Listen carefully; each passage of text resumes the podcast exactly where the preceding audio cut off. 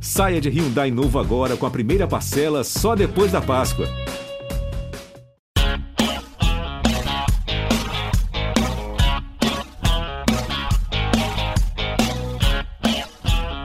Olá, salve, salve! Estamos chegando com mais uma edição do podcast A Mesa, a mesa redonda do GE. Estamos gravando na sexta-feira, véspera daquele que pode ser o dia mais importante da Sociedade Esportiva Palmeiras, quando poderá voltar de Abu Dhabi campeão do mundo. Paulo Vinícius Coelho, tudo em paz, meu velho? Tudo certo, Rizek. Palmeiras vai jogar de camisa branca, calção branco e meia verde. O Chelsea com seu uniforme número 1, um, azul, azul e branco. Eu sei que isso não tem importância nenhuma, mas eu adoro esse negócio de uniforme. E o pra Thomas... você tem, porque você é obcecado por isso. Eu sou. Aliás, discorra sobre isso. Quando é que começou essa sua obsessão pela, pela importância dos uniformes? É, o uniforme é o rosto do clube. É igual o Pedrinho com barba ou sem barba. É a mesma coisa. Então, assim, é, é, o rosto. Eu acho que o uniforme número um tem que ser preservado. A FIFA vai a FIFA quer o contraste, por isso o Palmeiras que está à direita da tabela vai ter que jogar de branco, porque o Chelsea vai jogar com o uniforme número um, que é o rosto dele, camisa azul, calção azul e meia branca. Eu até achei que fosse colocar o Chelsea de meia azul, mas não. O Real Madrid, você não vê o Real Madrid jogando de uniforme diferente quando joga em casa. Em casa, o Real Madrid é todo branco, é o rosto dele. E o rosto do Palmeiras é camisa verde, calção branco e meia verde. Só que tem momentos que tem que fazer diferente. Será assim no Mundial. O único título que o Palmeiras ganhou jogando de branco foi contra o Vasco em 2018. O campeão brasileiro em 2018 em São Januário, o Vasco jogou de camisa preta e o Palmeiras jogou todo de branco.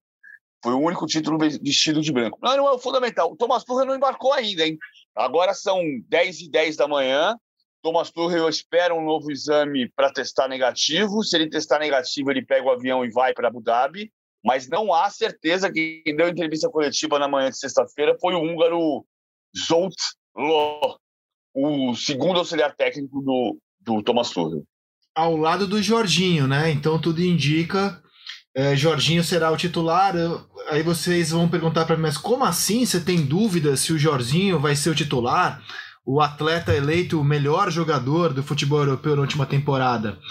É que o Chelsea tem alternado Jorginho ou Kanté. Kovacic não sai do time nos grandes jogos, mas muito mais Jorginho do que Kanté. O Kanté tem ficado no banco.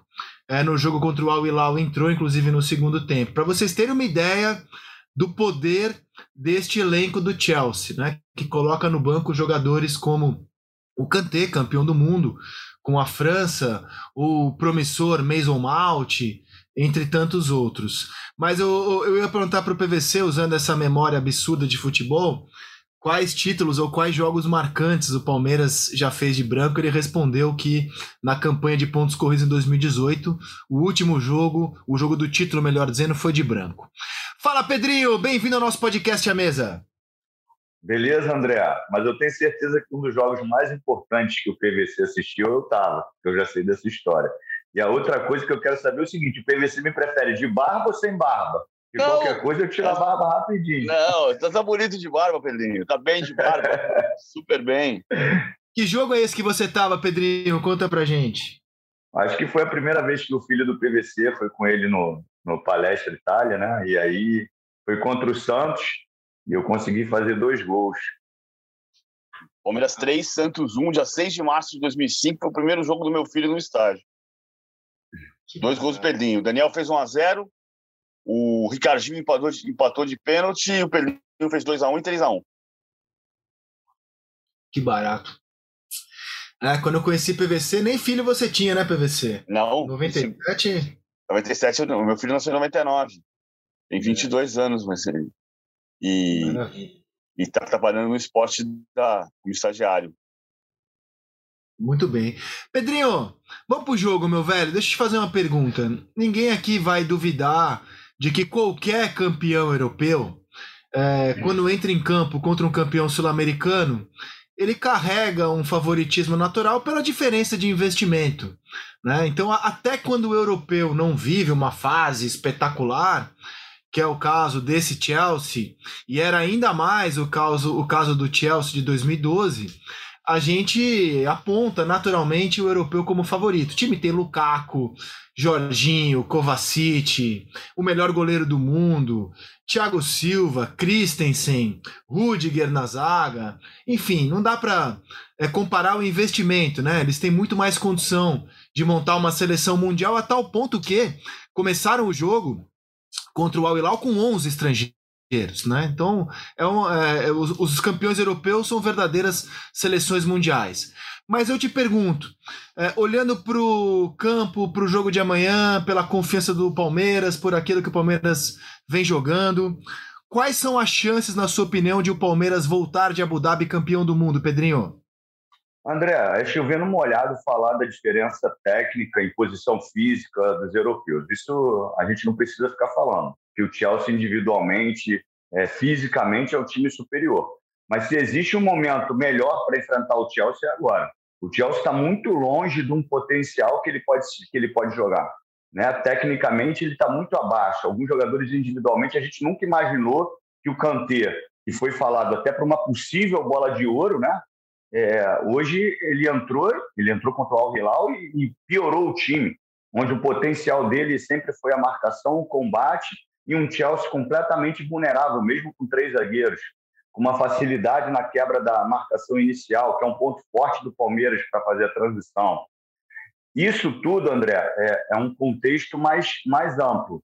A gente sabe que eles não. Eu participei do Mundial contra o Real Madrid, no qual eu me machuquei antes da final contra o Real Madrid, mas eu fui lá assistir. É, a concentração, é, a atmosfera que, que nós é, criamos, é, que nós desenhamos na cabeça antes do jogo, ela é muito gigantesca. É uma coisa que a gente acaba, acaba a final da Libertadores, você começa a mentalizar o adversário que você vai enfrentar, que naquela época era só um jogo contra os europeus. Esses caras da Europa, é lógico que eles, quando entram em campo, eles entram para ganhar mas o nível de concentração deles é abaixo porque eles só fazem isso nos momentos próximos, próximo ao jogo. Porque a gente vem vivendo isso, eu vivi isso lá atrás mesmo sem jogar, os jogadores do Palmeiras, eles vivenciam isso todos os dias. Vou enfrentar o Chelsea, vou jogar contra o Lukaku, é, o Jorginho, que pô, fez uma temporada maravilhosa, melhor, melhor da Europa, sabe? Tudo isso a gente vai vivenciando. Eles não, eles chegam lá, vão lá e vão jogar. Porque a Champions é mais importante para eles. Mas num contexto técnico e tático, o Chelsea está muito aquém do seu próprio elenco. O elenco do Chelsea é um elenco que era para jogar muito mais futebol. Então hoje ele é um time e foi assim contra o Al Hilal. a gente deve pontuar todas as, é, as considerações da importância. Chegaram dois dias antes, mas é um time que hoje, hoje você olhando o que o Palmeiras vem é, crescendo, é, atmosfera, confiança e o Chelsea é aquilo que a gente fala, aquela frase mais simples, né, para realmente simplificar todo o contexto. Dá jogo, André, dá jogo. É uma curiosidade, Pedrinho. É, por que, que os europeus têm. Você falou que eles têm uma imposição física. Por que, porque é, imposição física não é só uma questão financeira, né? Por que, que então eles têm uma vantagem física também em relação aos nossos times, na sua opinião? Eu acho que o processo metodológico desde a base, André, é muito evoluído na questão da, da preparação física. Eu não tenho formação acadêmica, óbvio, né? Porque não tive nem tempo para estudar. E quando eu terminei de jogar futebol, eu pensei, pô, se eu for fazer uma faculdade, eu vou demorar aí cinco anos para me formar. Então, eu prefiro fazer cursos pontuais e dentro desses cursos eu vou estudando tudo que eu quiser, com artigos, enfim. E a educação física ela fez parte por tudo que aconteceu na minha carreira é, para eu me aprofundar um pouquinho mais. Eu ficava muito tempo no departamento médico, né? E naquela época não era uma recuperação ativa. Eu ficava ali praticamente um mês sozinho, sem ninguém dentro de uma sala. Então, eu sempre procurei, com o recurso que tinha na época, ficar perguntando, estudando. Cara, aqui a gente tinha associado, na época, condição física, você terminar o, o treino cansado, né? A gente terminar, ah, aquele abafado. E eu aprendi com alguns professores, dentre eles o Irineu Luturco, que é uma referência, é, PVC conhece bem, e ele me falou uma coisa, Pedrinho, você está com o vício que o futebol te deu, que é achar que treinar, ganhar condição física, ganhar força, ganhar potência, é você acabar o treino cansado. Eu vou te dar um exemplo bem simples. E simples eu vou explicar igual ele falou, André. O nosso músculo tem diversas fibras. Essas fibras são os soldadinhos. Quanto mais soldadinhos estiverem acordados, quer dizer, quanto mais fibras estiverem é, ativadas, menos gasto energético e esforço você vai fazer. Quanto menos, menos fibras eu ativar, mais esforço você vai, vai fazer, porque aquelas fibras que estão acordadas vão ter que trabalhar pela, por aquelas que estão dormindo. O que, que ele quis dizer com isso? Eu não preciso acabar um treino esgotado fisicamente, de, de forma cardiovascular, é, pulmonar, para dizer que eu treinei. Então, ele potenciava, o Irineu principalmente, o que acontece na Europa. Ele ativava todas ou todas as possibilidades dessas fibras. Com isso, eu tinha mais potência, mais força. Eu não, eu digo os europeus. E eles fazem isso desde a base. Então, assim, o processo, quando a gente vê um cara forte, eu não estou falando de volume como o volume do Lukaku. Olha para o Lukaku, o Lukaku é gigantesco. Eu estou falando do atleta ter força, é o Havertz. ter velocidade, ter potência. E isso não precisa ter volume. Eu acho que essa é a diferença porque é um trabalho desde a base. É, é o Havertz e o Rafael Veiga. Isso, o Havertz, o Havertz tem uma potência diferente. É, o jogador brasileiro sai daqui até para até o mal, às vezes. Você vê o, o, o Robinho saiu daqui fininho. Em um ano e pouco. Ronaldo, tá... cara, o Ronaldo aqui era Ronaldinho, virou Ronaldão na Europa. É. Agora, o Ronaldo, o Ronaldo é um ótimo exemplo, mas acho que o Ronaldo tem um processo também. O Ronaldo sempre teve uma tendência, se olhar para a família dele, olhar para o pai dele, olhar para o irmão dele, você vai ver que a família dele tem uma propensão ah, para ficar, ficar grande, para engordar. É, o pai dele é um, é um senhor mais baixo, mas é gordo. O Ronaldo tinha essa propensão. E aí, o número de lesões também, você não consegue treinar do mesmo jeito, você não consegue manter teu, teu físico como você era, mas ele teve um ganho muscular muito grande nos primeiros anos de PSV e Barcelona. Depois ele foi tendo um ganho também de, diferente, né? Ele foi, ele foi ficando mais, ele foi ficando mais forte e no final da carreira foi ficando mais gordo. Sempre genial, mas assim tem, tem diferença mesmo, assim. o, o, o futebol, o Brasil precisa voltar a ser um centro de cultura do futebol. A gente tem muita gente competente aqui, preparadores físicos extremamente competentes, muita gente que, que trabalha muito bem no Brasil, mas a gente precisa melhorar o nosso nível de cultura do jogo, que foi o que a Inglaterra fez.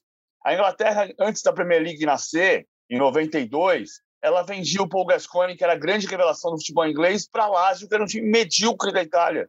Seis anos depois, ela deu o primeiro sinal quando contratou o Zola. O Chelsea, que era um time medíocre da Inglaterra, tirou o Zola da Parmalat, que era a dona do Parma.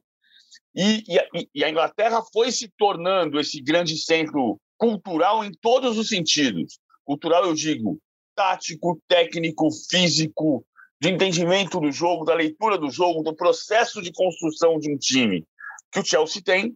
Ah, o Tuchel saiu do Paris Saint-Germain vice-campeão da Europa, o Chelsea foi lá, abocanhou o Thomas Tuchel, que montou um time que parecia patinho feio na final da Champions passada e ganhou do Manchester City do Guardiola e tá, por isso está na decisão do Mundial. É, o Tuchel vem de duas finais de Champions, né? Uma com o PSG, saiu de lá com muitos problemas de relacionamento com o elenco e aí foi campeão é, com o Chelsea. Nesse momento, o time está nas oitavas de final, se classificou em segundo no seu grupo. Mas, PVC, vamos ao jogo. Perguntei para o Pedrinho qual é a chance do Palmeiras e pergunto a você. Time sul-americano, quando, quando entra numa final contra o europeu, nesse formato é, do Mundial da FIFA, a vantagem é enorme para os europeus. Há 10 anos, um clube brasileiro não consegue sair do Mundial com o título. Eu pergunto, qual é a chance do Palmeiras nesse embate com o Chelsea amanhã? Estratégia.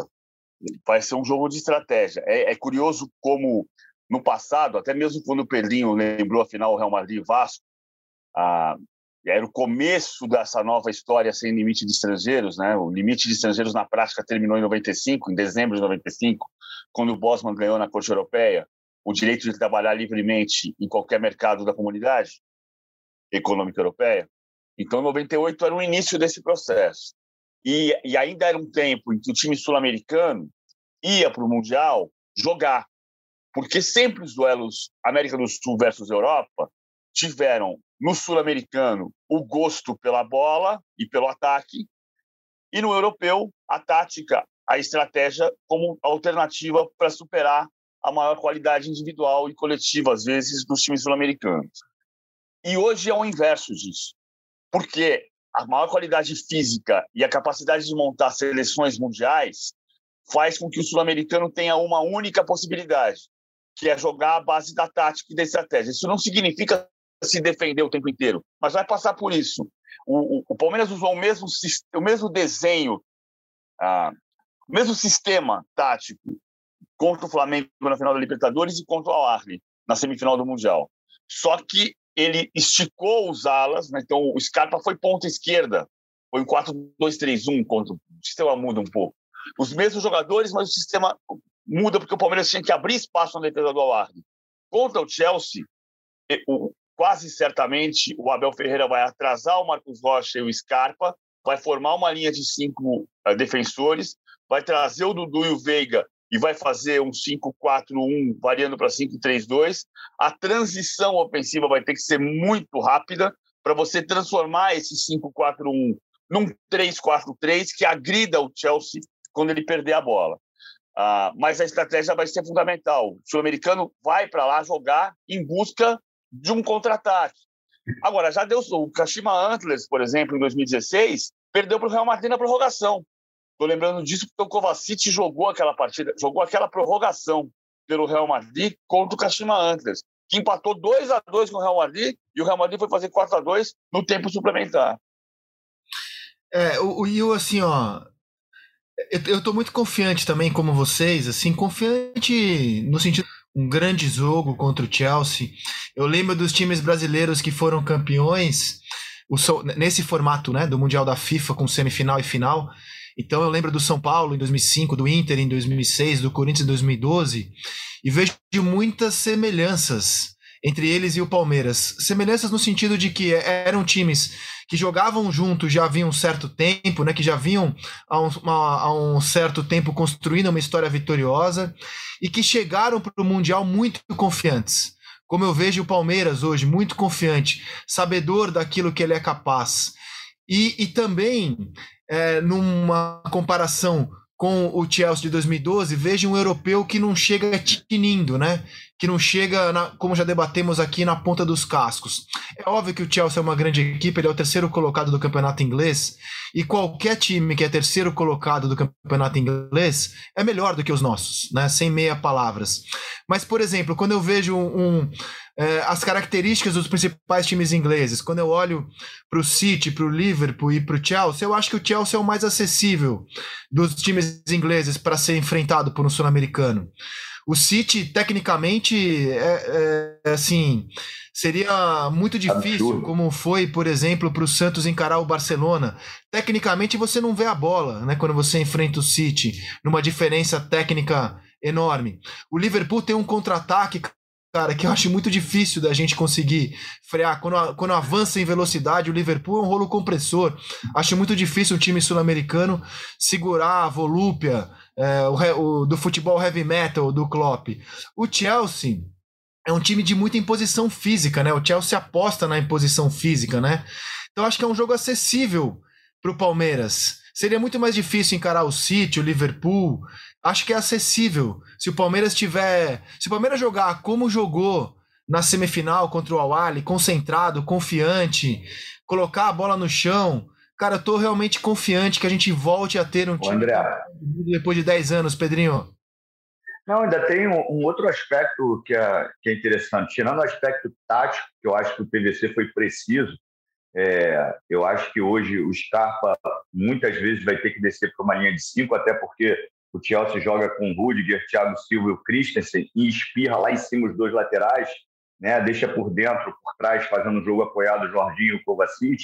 Então ele bota cinco homens na última linha, provavelmente em bons momentos ou em muitos momentos do jogo, o Scarpa vai ter que descer para uma linha de cinco, que é natural. Esse confronto, esse duelo tático é natural. Não é que o Abel esteja sendo retranqueiro, não. É uma fase do jogo onde o adversário, pela, pela plataforma tática, empurrou você para trás com cinco homens e você tem que descer em igualdade numérica.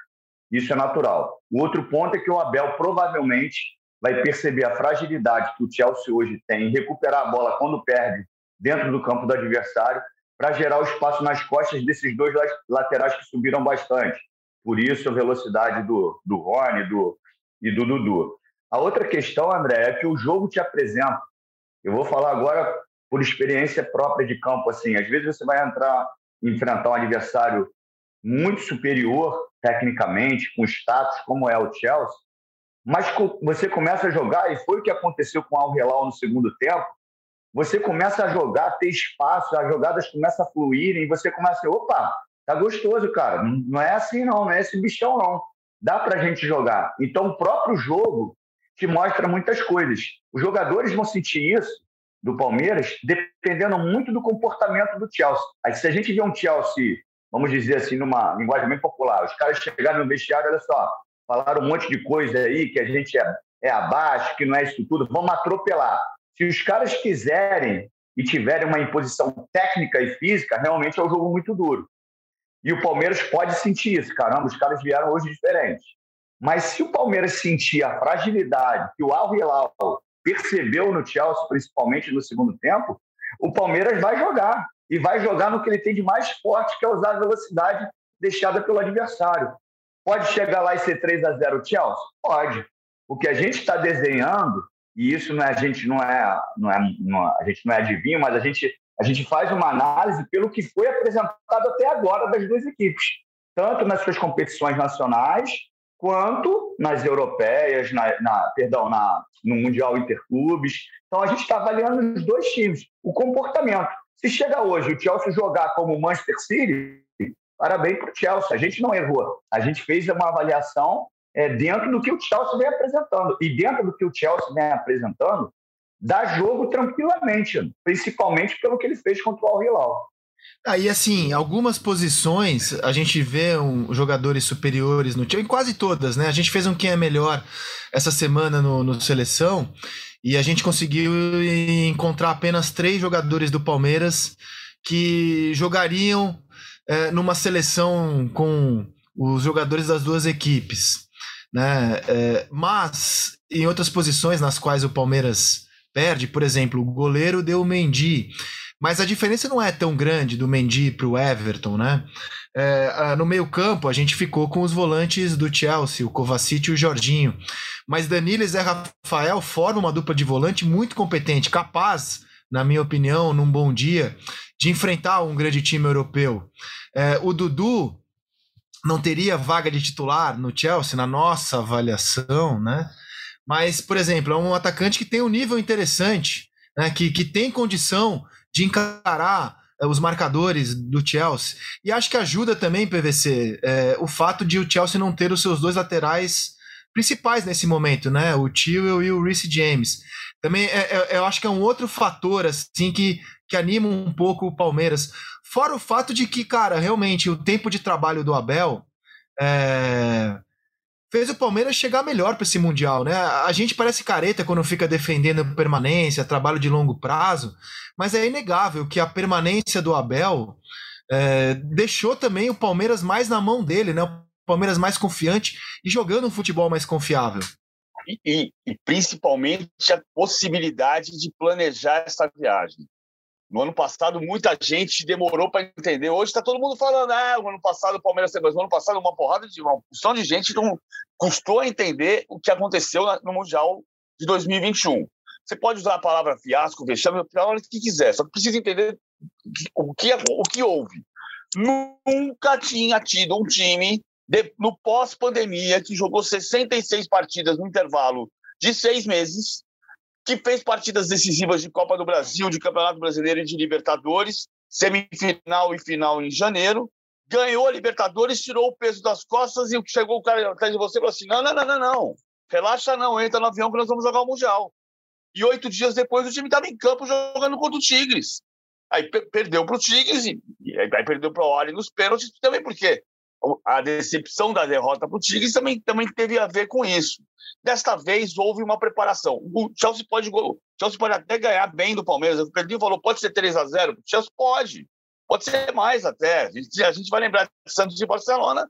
Na véspera de Santos e Barcelona, estava todo mundo cogitando: pô, o Santos será que tem? Neymar pode fazer jogo contra o Messi? Pô, tomou 4 a 0 Pode acontecer. A força do Mas ali era, ali era Ali era um dos maiores. Mas também era dos maiores. O maior time é. que eu vi, com certeza. O melhor time que eu já vi, aquele Barcelona. E também era muito grande o Barcelona de 2006, que perdeu para o Internacional. Agora. Mas não, mas não chegou tão bem, PVC. O Barcelona de 2006 já não tinha o Eto'o, o Ronaldinho já estava em descendente. O Barcelona que foi para o Mundial sem desmerecer aquela vitória. Mas o Barcelona não era tão imbatível quanto era o Barcelona do Guardiola. O Barcelona do Guardiola não tinha a menor condição de um time sul-americano encarar. É, o, o, Eto'o ainda era jogador do Barcelona. O não, mas não jogou o Mundial. Não jogou o Mundial, mas ele, ele era jogador do Barcelona que não jogou o Mundial. O Barcelona vinha de um 4 a 0 sobre o América do México, que foi uma atuação é, muito boa. Verdade que naquela temporada 2006, 2007 o Real Madrid foi campeão espanhol, o Barcelona foi vice-campeão espanhol. O Barcelona foi eliminado nas oitavas de final da Champions em fevereiro seguinte, em 2007, pelo Liverpool, pelo não, não, não foi. 2000, é, foi eliminado pelo Liverpool, 2007. O Liverpool foi até a decisão contra o Milan. É, mas era um time difícil de bater. E o Internacional. Claro, não, assim, ó, ia deixar claro, eu não quero desmerecer o Inter. O Inter foi brilhante naquele Mundial, brilhante. Eu só quero dizer que quando a gente enfrenta um time europeu do nível do Barcelona, do Guardiola, aí esquece. Mas não é o caso do Chelsea é, desse ano. Eu só queria fazer agora, esse ponto. Só para voltar para o que eu estava falando, que eu me, me, acabei incumpridando. Desta vez teve uma preparação para o Mundial. Tá? Isso pode levar à vitória, pode levar à derrota também, claro que pode. Mas o Palmeiras se preparou de uma maneira completamente diferente do ano passado. Sim.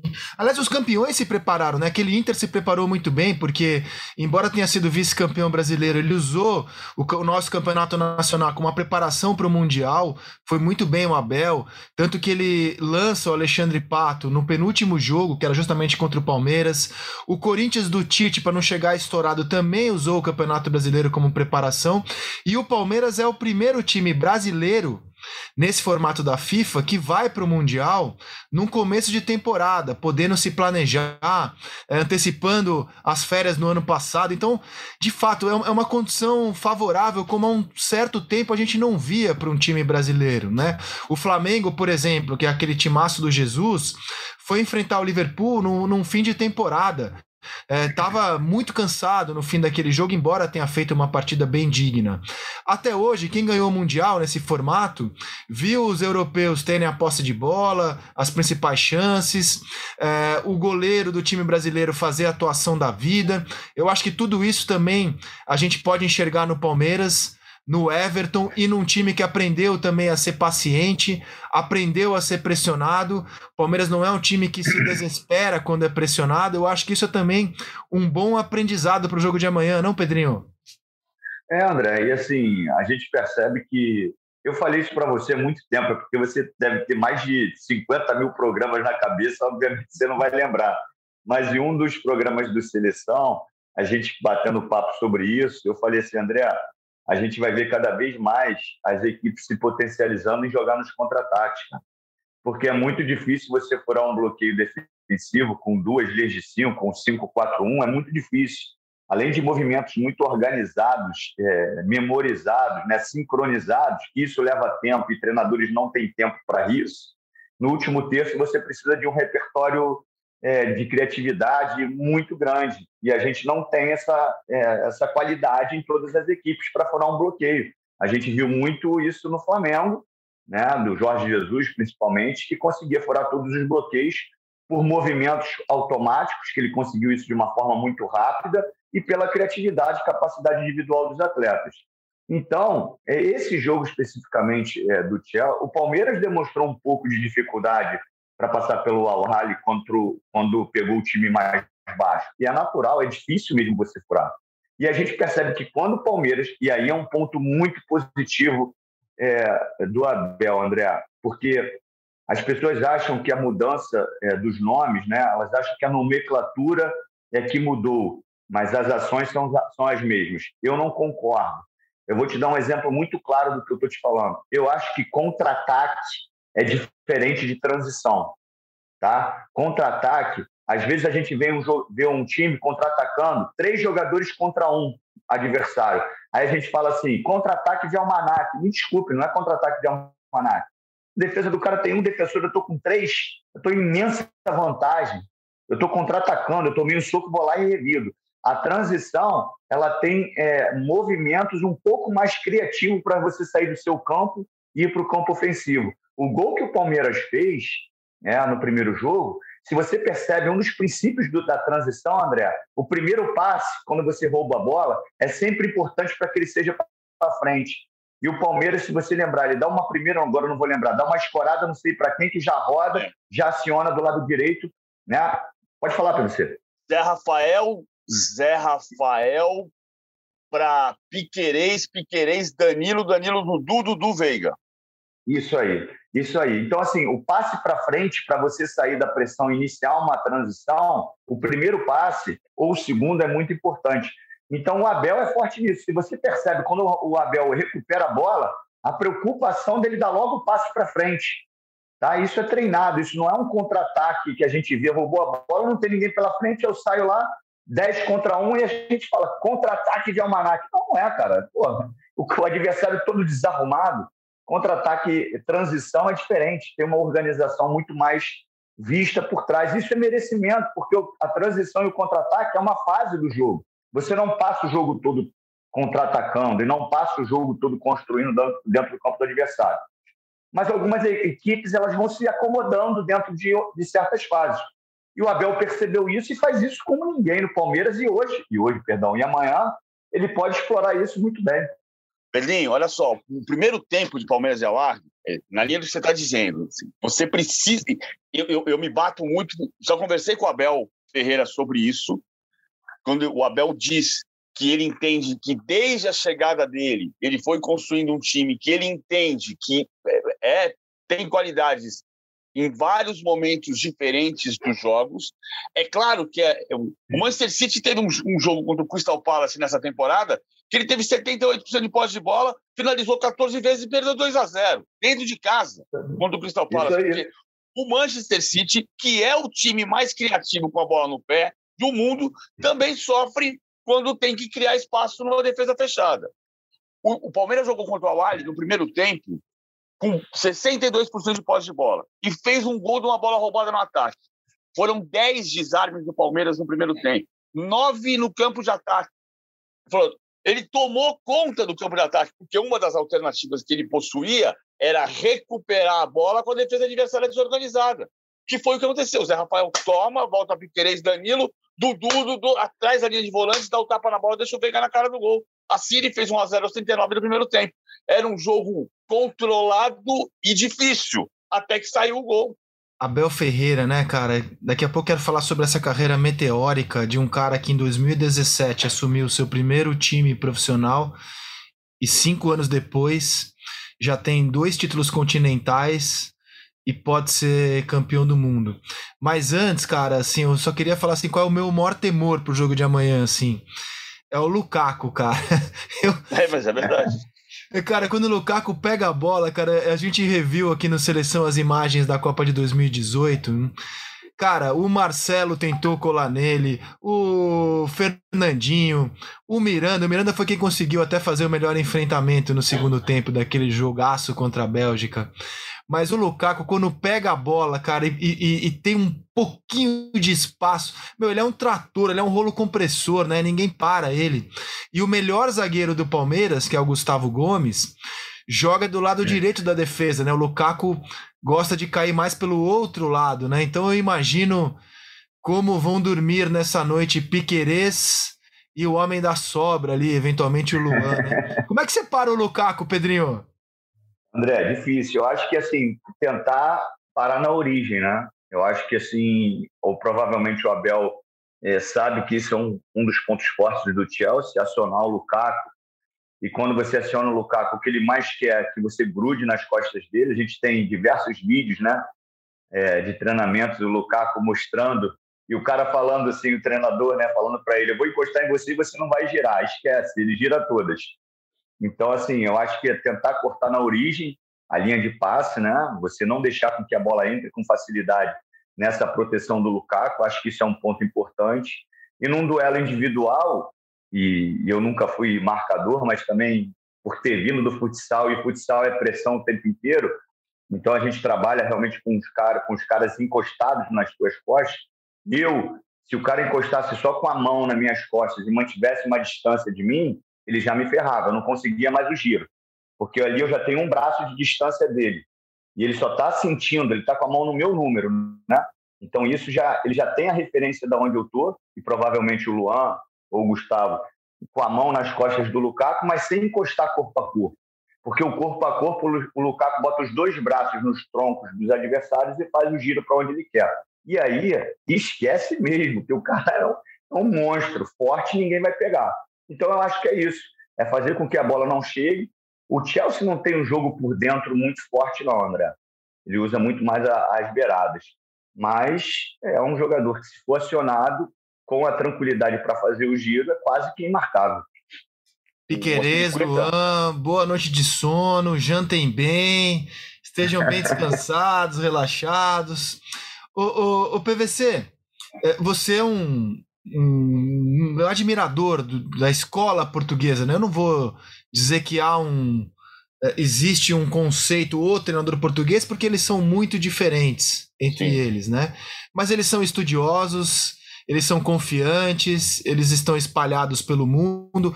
Nas principais ligas europeias, não, né? Se a gente for olhar nas cinco principais ligas, só tem o Mourinho na Roma, o Bruno Lage no Wolves, mas eles estão espalhados pelo mundo, ganhando campeonatos em vários países. É, e a, o caso do Abel Ferreira, cara, é, é, uma coisa que eu acho. Eu acho que o Abel vai ser melhor do que o Thomas Tuchel. Né?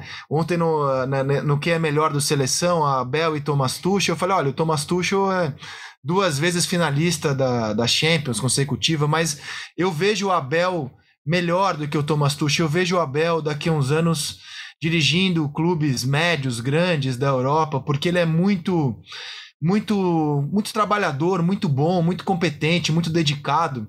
E a carreira dele é meteórica, né, cara? Em 2017 ele assume o Braga, é o primeiro clube profissional que ele dirige.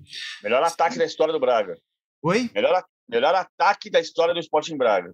Olha que interessante. Então, é, você vê aqui no Brasil, muita gente olha para o Abel como um técnico mais defensivo. Você traz essa informação aqui. E cinco anos depois, cara, ele já tem dois títulos continentais.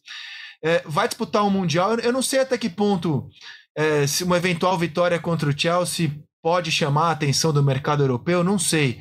Mas é um técnico que eu imagino na Europa em clube de ponta muito em breve, PVC.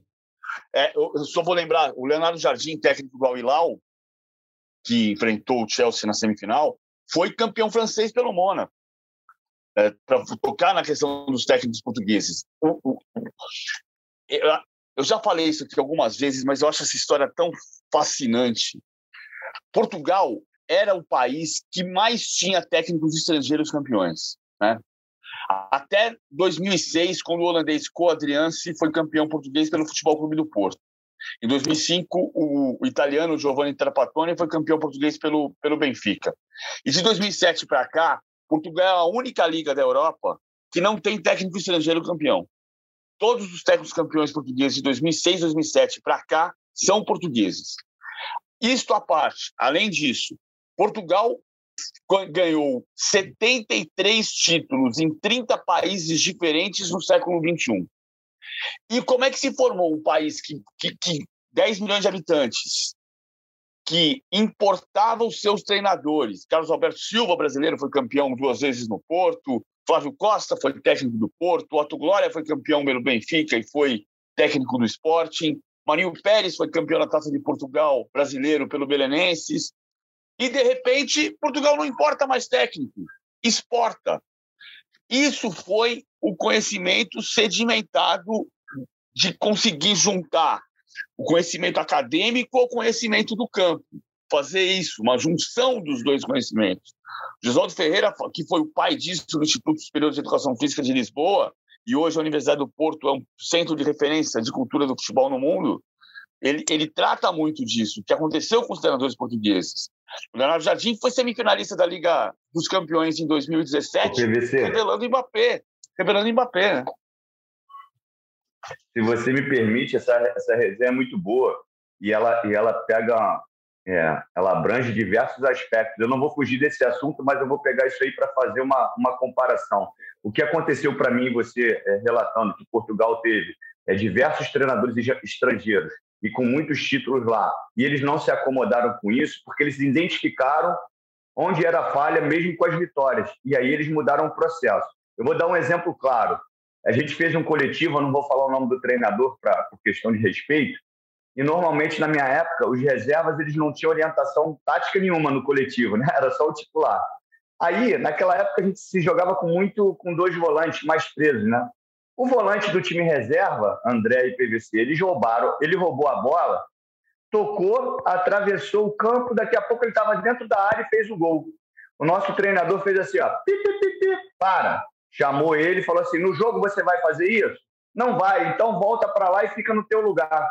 Ele deu uma dura é, aí, aí é onde eu quero chegar. Ele deu uma dura porque o volante teve uma atitude que não era compatível com aquilo que ele imaginava para o futebol. Em vez dele identificar que aquilo ali poderia ser uma alternativa onde ninguém fazia na época e usar aquilo como estratégia. É o que a Alemanha fez com o Brasil, onde ela, ela chegou num limite que ela, que ela pensou: cara, individualmente eu nunca vou chegar ao nível dos brasileiros. Então eu preciso identificar aonde eu posso chegar para ser, ser competitivo e ganhar e ganhar mais Copas e ganhar do Brasil. E ele, e ele começou a estudar. Se a gente voltar para trás, o um estudioso, a Alemanha era, era, eram seleções fortes, de bola aérea, por mais que tivesse talento. E, no, e na Copa do Mundo de 14, ela deu um totó tático de aproximação, passe vertical, dois, três toques na bola, nenhum drible, porque eles entenderam que se eles fossem para o duelo individual, eles não ganhariam do Brasil nunca. Então, eu acho que é isso, André. O, o, o Abel ele percebe aonde é a fragilidade, se potencializa naquilo e vai tendo destaque. E não se assuste, André, se ele ganhar o Mundial ou não, é, é, e continuar no Palmeiras, que eu espero que assim seja, ele começar a ser um nome cotado para a própria seleção brasileira depois do Tite, cara. É verdade. Ah, Agora, só, só colocar um ponto aqui. O Pedrinho deu uma manchete aí, hein? Fala PVC, mas eu acho que vale a pena refletir sobre ela. Diga eu estava tentando achar o, o, o, livro que chama Mensch, está aqui no meu iPad. Ah, porque eu estou falando dos técnicos portugueses, parece que os técnicos portugueses são a coqueluche do futebol mundial. A Itália tem grandes técnicos, a Alemanha tem. A, Alemanha hoje, Thomas Tuchel é técnico do Chelsea e o, o Jürgen Klopp é técnico do, do, do Liverpool. Né? Então, a Alemanha é uma escola de treinadores muito importante hoje. Esse livro, Mensch, uh, Mensch uh, de um jornalista inglês chamado Jonathan Harding, ele fala, ele compara os técnicos ingleses e os ingleses não ganham o campeonato inglês desde 92. O último técnico inglês campeão inglês foi, foi o Howard Wilkinson pelo Leeds United em 92. O Harding diz o seguinte, que os ingleses trabalham na no alto da montanha e os alemães trabalham na planície. Ou seja, os alemães trabalham com a tranquilidade da estrutura da equipe. E os técnicos alemães são alguns dos melhores do mundo. É muito mais fácil para o Brasil trazer um técnico português, por uma questão de idioma. Você não vai trazer um técnico alemão aqui para botar um intérprete para dar o treino. Né? Mas são importantes também. E tudo isso é sedimentação de conhecimento prático com conhecimento teórico. Nunca despreze informação. Sim. Mas sobre o Abel Ferreira na seleção, eu acho natural que depois da Copa é, a seleção brasileira reflita aquilo que acontece nos nossos clubes. Nossos clubes têm procurado treinadores estrangeiros. Treinadores brasileiros não seduzem mais torcedores e dirigentes do Brasil. Mesmo com o Cuca campeão brasileiro, é, o Galo foi buscar um técnico estrangeiro. O Corinthians só cogitou a Vera mesmo, o Odair Helman, que não quer voltar ao Brasil nesse momento e foi buscar técnico no mercado de fora. Pode ser que, se não consiga trazer, ele volte a olhar aqui para dentro, ele volte a sondar, por exemplo, o Renato Gaúcho, mas nesse momento a busca é por treinador de fora. Mas tem um detalhe disso aqui, que é importante é. a gente notar. O Brasil continua contratando por repercussão. Claro. Então, mas por que, então, que a então seleção não, não contrataria também por repercussão? É isso que eu quero dizer. A seleção ainda mais tem, tem contratado por repercussão, né? Então eu acho que é natural que depois do Qatar, é, esse movimento que o Flamengo, é, o, o, Renato foi vice-campeão brasileiro e da América, o Flamengo foi buscar treinadores estrangeiros. É, o Inter foi buscar treinador estrangeiro. Então eu acho que é natural que a seleção, depois da Copa do Qatar, também abrace esse movimento que hoje toma conta dos clubes brasileiros. Eu acho justo. A única coisa é que assim, você não vê o Liverpool contratando o Klopp porque o Klopp é o nome mais pesado do mercado. Você vê o Liverpool contratando o Klopp porque ele é o melhor técnico para o projeto que você quer desenvolver. Então não adianta nada você trazer o Ariel Holan e demitir ou ele ir embora depois de 13 jogos. Então, claro. enquanto então, aí não adianta você trazer o Passarela, técnico do Corinthians, por 15 jogos. Então, é, é, é, nesse ponto que eu me bato. A gente precisa investir no Brasil em cultura do jogo. Não pode ser o Maurício Barbieri ou pode ser o Pepe Guardiola. Se ele chegar aqui num Corinthians e tiver, depois de 10 partidas, o cara fala assim, olha, o trabalho dele não é bom. Que trabalho? O, o Casareca. Você me deu um gancho perfeito para falar sobre o Paulo Souza, que tem três jogos à frente do Flamengo. E ontem ouviu em volta redonda o grito burro no terceiro jogo da temporada. E se você for olhar vários analistas, torcedores do Flamengo, né, não na grande imprensa, pô, mas como é que pode? Tá fazendo teste, tá inventando. Três jogos, o homem foi chamar de burro, PVC. Isso porque o Carioca não vale nada. O homem foi chamar de burro. O Silvinho foi demitido depois de três jogos, cara, da temporada. E assim, ó. É, eu sei que ele tem 43 jogos no Corinthians, mas esperaram começar uma temporada e demitiram porque é, a torcida é, ficou louca. Se o Corinthians faz o segundo tempo que fez ontem contra o Mirassol, que foi ruim, é, se, se o Silvinho fosse o técnico do Corinthians naquele segundo tempo, teria acontecido também uma, uma revolta em Itaquera. Então, uh, os torcedores brasileiros também estão muito nessa. muito sem paciência também, né? Eu não queria comentar a torcida, mas, cara, três jogos para chamar um cara de burro é demais, hein, Pedrinho? André, não, você, você usou uma palavra aí que é, que é muito importante, tem sido muito falada, que é tal, ah, tá inventando. Cara, ele não inventou. Me desculpe, quando ele fez. O, o Paulo, vamos falar do Paulo Souza rapidinho, só para exemplificar. Quando ele bota a Isla é, como um dos zagueiros e Felipe Luiz como um do, dos outros zagueiros, isso é natural. Agora, se o Isla vai conseguir desempenhar bem ou não pela característica, é outra conversa. Agora, o Guardiola já cansou de botar o cara que, que é lateral por dentro, isso é natural.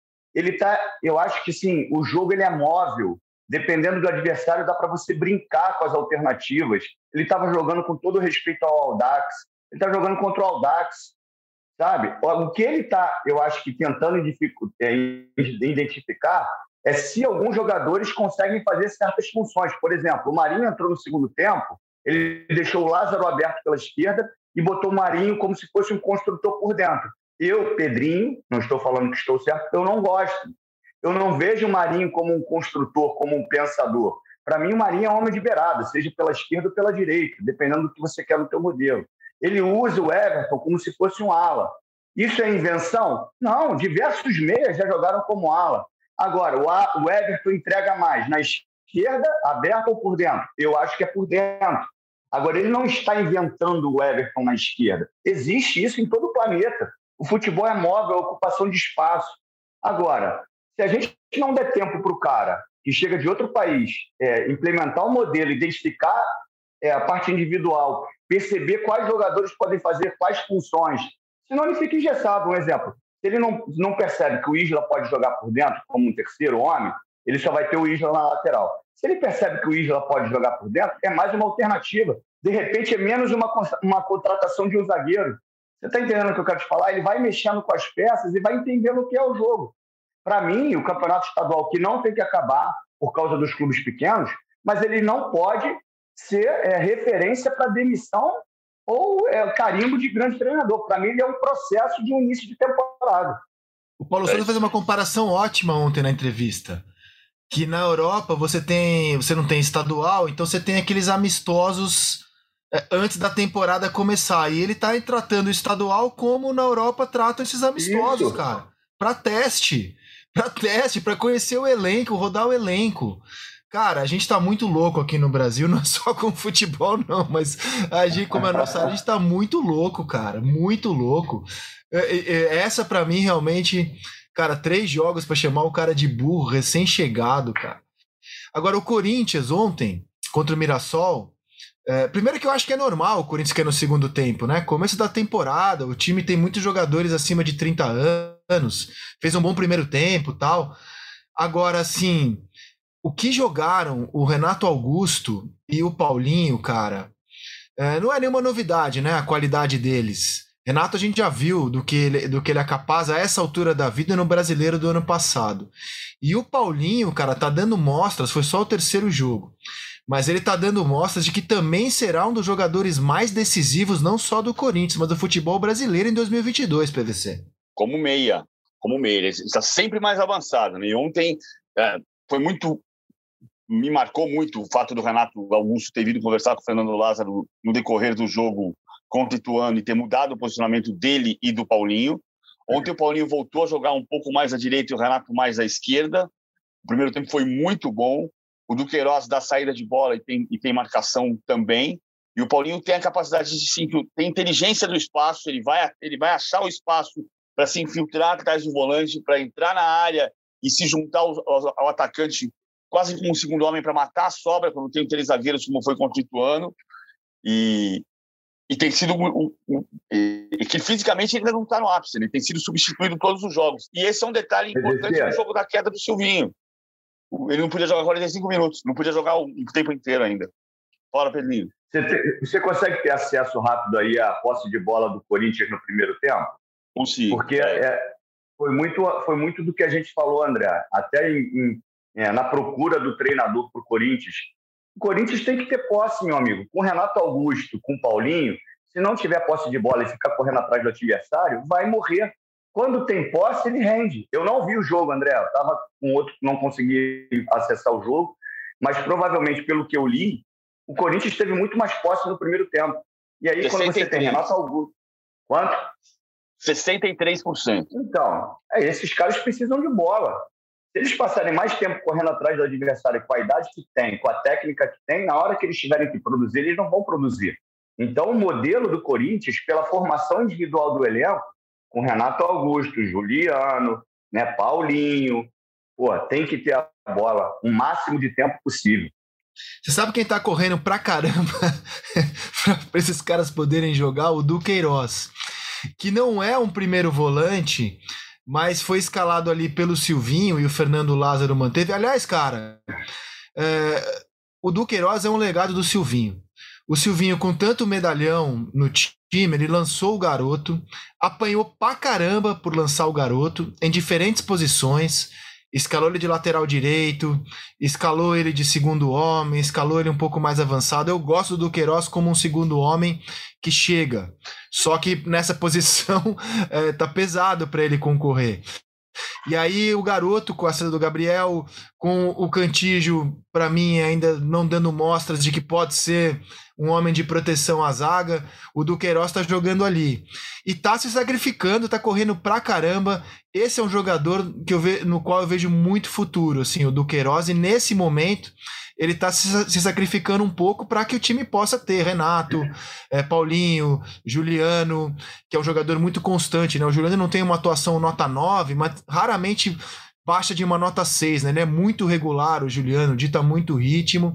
E aí tá faltando um elemento aí. O William. O William é, veio do banco nos últimos dois jogos.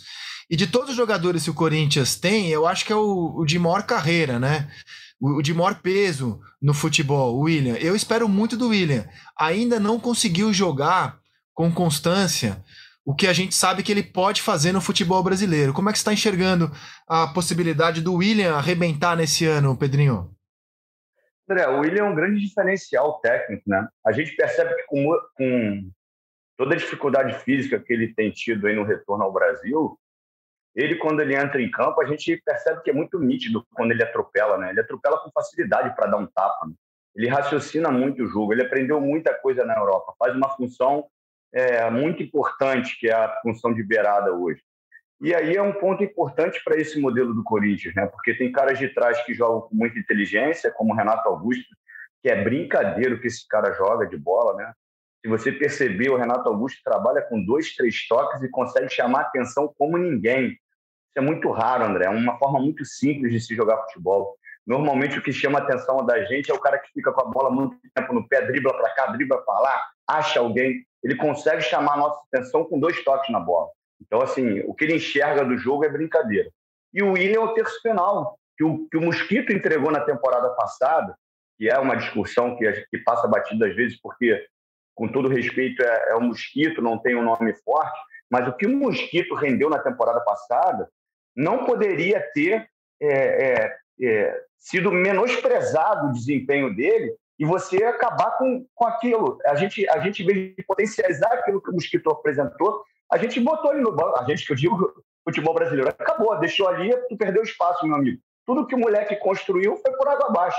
Então, para ele voltar aquilo ali, imagine agora, com tanta competição. Eu acho que ele deveria ser muito aproveitado e até de um lado o William de outro. Eu acho que seria ideal, porque o moleque estava voando.